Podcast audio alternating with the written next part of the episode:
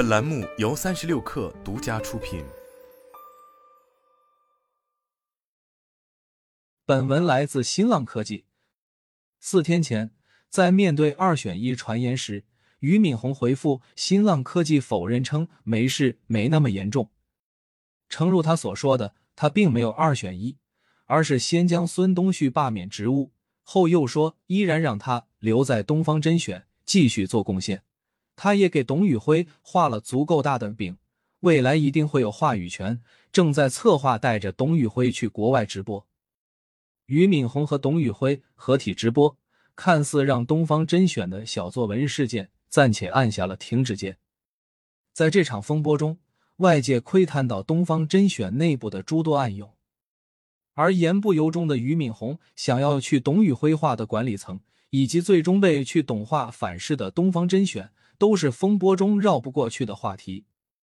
今天凌晨，东方甄选刚刚发布了直播预告，董宇辉的身份变为东方甄选高级合伙人。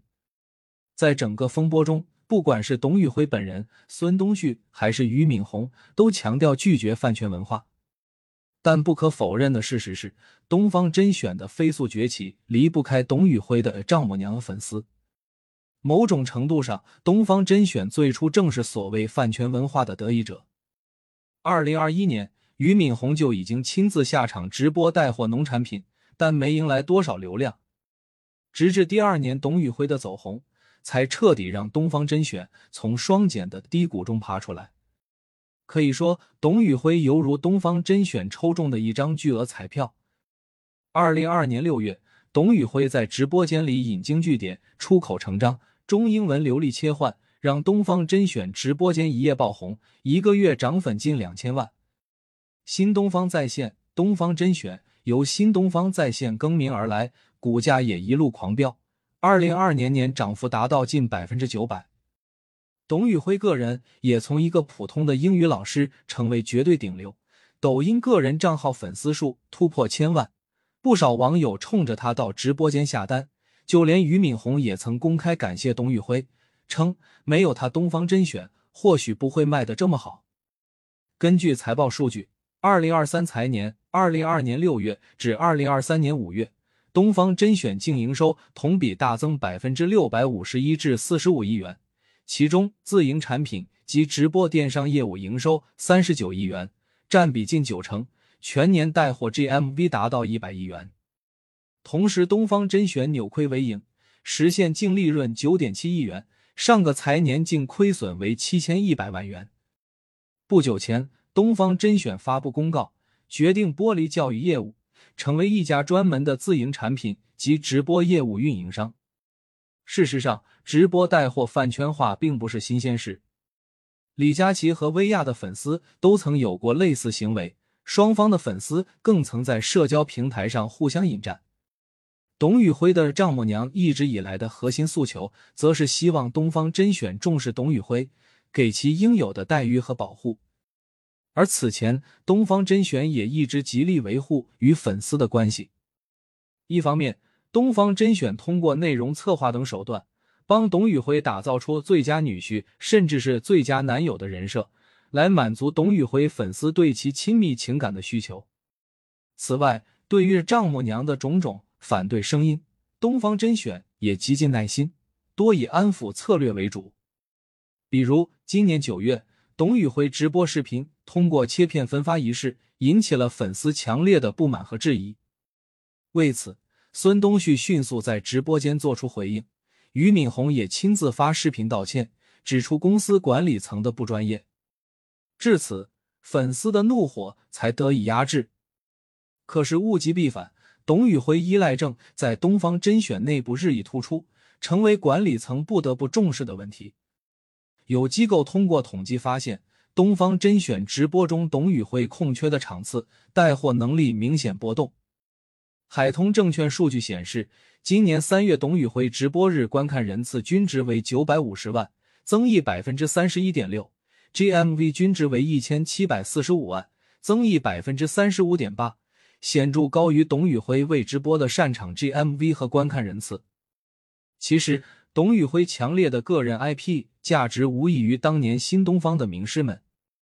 按照过去新东方的管理风格，对于名师，新东方一方面给予高于行业水平的薪酬，但同时也有所忌惮，甚至是保持防范打压的态度。一位已经离职的新东方老师表示：“既然都已经是名师了，待遇自然不是最主要的因素。新东方是一个本质上重管理者超过重名师的地方，它其中游走的权力傲慢和去名师化的案例，在很大程度上。”导致了名师们的纷纷离开。罗永浩也发声直指东方甄选管理层与董宇辉的矛盾。罗永浩称，东方甄选可能是直播电商在中国诞生后我见过的最不公平、最荒唐、最欺负压榨年轻人的现象级公司，而且程度上是独一无二的。他转发微博：“如果小编真的就是一个小编，一个神智稍微清醒的 CEO。”在他知道这个事情后，评论内容五分钟内必删，这个写作团队也必须立即开除，并且评论称，也包括一个神智稍微清醒的董事长。不过，如今东方甄选所处的环境已经变了，在直播带货时代中，网红主播不同于新东方时代的名师。如果管理层一味为了强化控制权，不顾粉丝感受。那东方甄选很有可能最终会被去东域辉化所反噬。前述离职新东方老师称，所谓名师，其实，在某一所高管的眼中，只是随时可抛的戏子吧。只是在电商媒体的威力下，董宇辉的才华和影响力足够大，才打破了管理者的壁。这是我们这些老师当时都没有做到的事情。请大家放心，不会亏待，那个也不是我第一追求。董宇辉在直播上透露，当天俞敏洪跟其聊了薪酬问题。俞敏洪也表示，其作为 CEO 掌管东方甄选后，将很快启动一轮大调整，包括所有主播的待遇，不仅针对董宇辉，而是面向公司所有主播。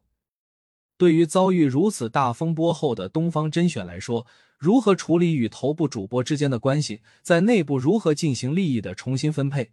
将是影响到公司未来稳定发展的关键命题。早在去年五月，俞敏洪也曾反思，在对新东方名师的管理激励上不到位，没有把他们和自己从雇佣变成合作关系。在目前的超头部主播里，辛巴和、小杨哥都是自己做自己的老板，在类似家族企业的运营模式下，不断通过自己的流量带动孵化新的主播。而东方甄选和主播的关系更偏向于李佳琦和李子柒。不过，作为高级的网红打工人，李佳琦和美湾、李子柒和杭州微念的合作也分别走出了不一样的剧情。对于东方甄选来说，前者或许是更理想的模式，前期靠着高额利润分成，后期靠着股份分割，一路和平走来；后者则对簿公堂，成为行业的前车之鉴。虽然在股权结构上，李佳琦并不直接持有美湾的股份，但是从二零一七年开始，李佳琦和美湾创始人戚振波联合成立了多家公司。李佳琦在微博简介中也写明美湾合伙人的身份。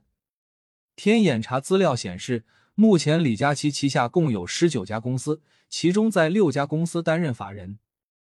董宇辉自诩读书人，名利于其可能确实不是首要考虑。俞敏洪在直播中谈到，董宇辉跟随他是因为三个心愿：第一，一同愿意带领大家去看世界；第二，一同愿意去传播文化；第三，一同愿意去做农业。那么，对于俞敏洪画的饼，董宇辉要怎么吃呢？外界的关注点也聚焦在董宇辉是否会离开东方甄选的问题上。俞敏洪在直播中称。董宇辉从来没有说过要离开东方甄选。